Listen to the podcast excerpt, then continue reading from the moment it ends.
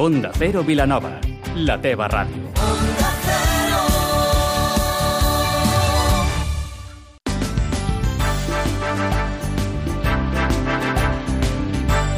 Más de uno Vilanova, amb Maria Gómez. Bon dia. Millorar la qualificació dels treballadors i reforçar el transport públic intercomarcal són les principals demandes de la Federació Empresarial del Gran Penedès. El president Martí Sistaner critica que siguin un dels territoris amb zones on l'atur és elevat i que, d'altra banda, les empreses no puguin trobar professionals qualificats. Una anàlisi que Sistaner ha fet coincidint amb el segon aniversari de la fusió del que en el seu moment era l'Associació d'Empresaris del Penedès i el Garraf i la Unió Empresarial del Penedès. Ampliarem aquest tema i a l'entrevista d'avui amb Antoni Llurià, fundador de l'Associació de Veterans de Futbol de Sitges, parlarem del passatge Johan Cruyff número 14. Avui és dijous 13 de juny, amb Ismael de la Parra al control tècnic. Comencem.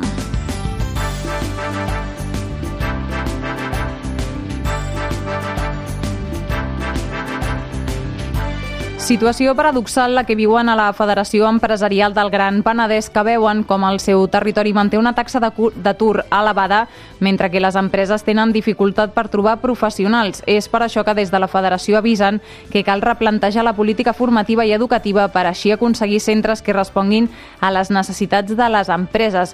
És una de les conclusions a les que ha arribat la Federació que celebra que es promogui un model més flexible i que s'hagi suspès la reforma de l'FP dual. El president demana a l'administració facilitar vocacions perquè diu és una manera de motivar els alumnes perquè els hi agradi el que fan i no busquin només una feina que els hi doni estabilitat. Tot plegat a una zona que el president Martí Sistaner anomena com a tercera corona. Nosaltres, les comarques que tenim, formen part d'aquesta tercera corona. Estem en el moment, i per què ho dic, eh, el model econòmic empresarial està canviant. Anem cap a un model econòmic empresarial més basat en el talent, més basat en amb la tecnologia, amb la digitalització. I aquí eh, és on nosaltres creiem que podem tenir una oportunitat, perquè això va vinculat també a un nou perfil eh, del, del model de treball que es demanda. Aquest nou model, però, també implica una bona mobilitat i recorda les mancances que té el territori, amb la qual cosa caldria reforçar el transport.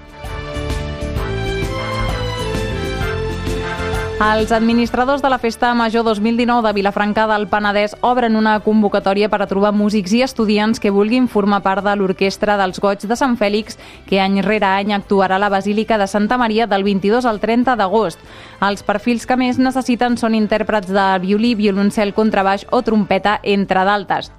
Un dels requisits és que, com a mínim, siguin estudiants de primer d'ESO. Per inscriure's tenen temps des d'avui fins al 30 de juny i ho poden fer a través d'internet al web vilafranca.cat o de manera física al Servei de Cultura de l'Ajuntament. A l'entrevista d'avui parlem amb el fundador de l'Associació de Veterans de Sitges, Antoni Lluria, per conèixer una iniciativa que van posar en marxa aquest dissabte, la inauguració de l'Avinguda de les Estrelles del Futbol, amb la primera placa dedicada a Johan Cruyff. Toni, bon dia. Bon dia. Amb l'Ajuntament de Sitges heu donat el tret de sortir d'aquesta Avinguda de les Estrelles del Futbol, però explica'ns primer una mica com va començar, com va començar a donar-li forma a aquest projecte. Mira, no, eh, el Johan estava molt vinculat amb Sitges des de quan va fitxar pel Barça com a jugador i vaig tenir la sort de conèixer-lo, eh? jo tenia 14 anys, i llavors vaig tenir la sort de conèixer-lo, vam crear uns vincles amb la meva família i després eh, bueno, van passar els anys i ens vam tornar a retrobar a la vida. I llavors ell, quan va deixar el Barça com a entrenador, l'any 1996, doncs va ser quan Johan va començar a jugar a Sitges amb nosaltres al municipal mm -hmm. d'Aigua Dols. Llavors la iniciativa, eh, per haver fet eh, el passatge Johan Cruyff número 14, Avinguda de les Estrelles del Futbol, va ser perquè, malauradament, quan fa tres anys el Johan doncs, va, ens va deixar, eh? Llavors eh, vam dir que es tenia que fer alguna cosa per tot el que havia fet a la vila de Sitges, no? Mm -hmm. eh, I llavors eh, vam començar pues, a, a moure el fil, vam començar pues, a anar a l'Ajuntament, a parlar aquí i allà, i llavors volíem fer pues, un carrer a Sitges.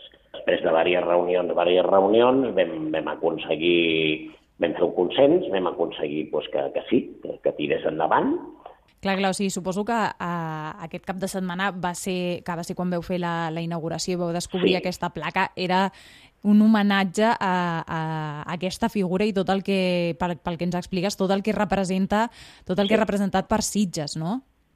Sí, sí, tot el que ha representat per Sitges, perquè a més a més, doncs ja quan a partir de l'any del 96, quan ja ens va començar a involucrar amb nosaltres al 100%, doncs llavors va dir, escolta, diu, mira, podem fer partits benèfics, eh? com que venia l'Urruti, venia el Pereda, venien l'Eusebio, el Vaquero, eh?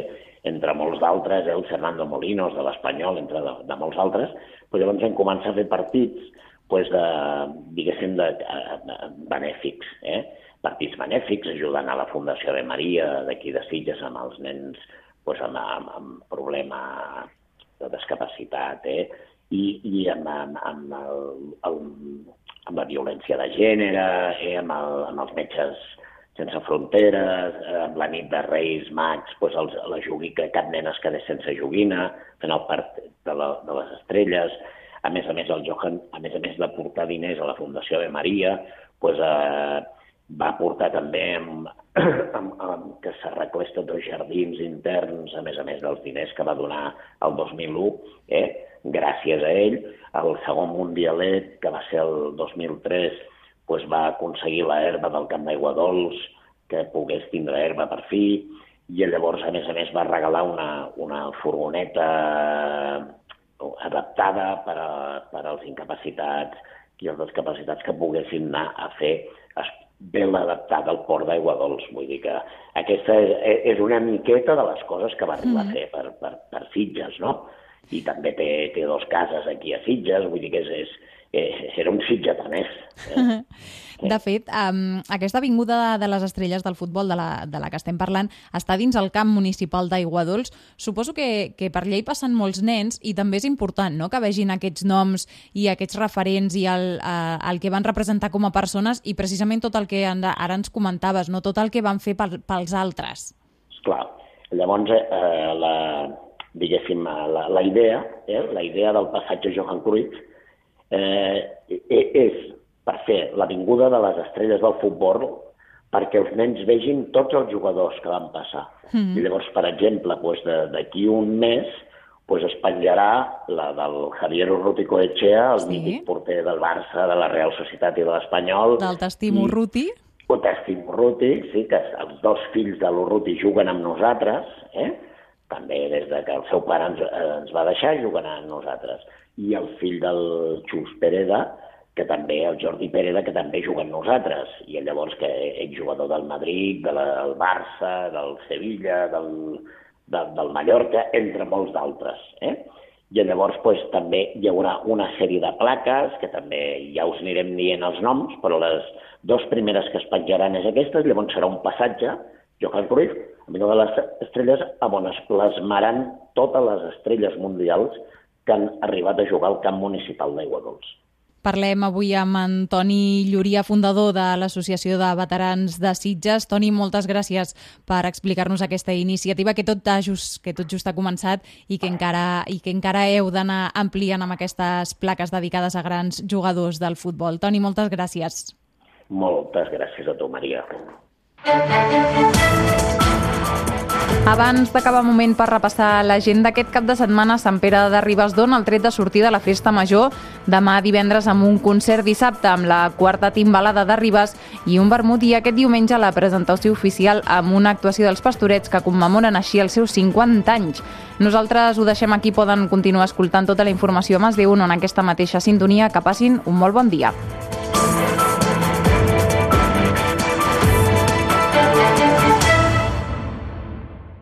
Més informació, més participació, més contingut. Hi ha més d'una raó per seguir Onda Cero.es barra Catalunya. Al web d'Onda Cero Catalunya podràs escoltar-nos en directe o quan tu vulguis. El teu programa favorit, allà on vagis. Descarrega't l'app d'Onda Cero i emporta't amb el teu smartphone o tauleta la ràdio més pròxima. On i quan vulguis. Onda Cero.es barra Catalunya. Més i millor.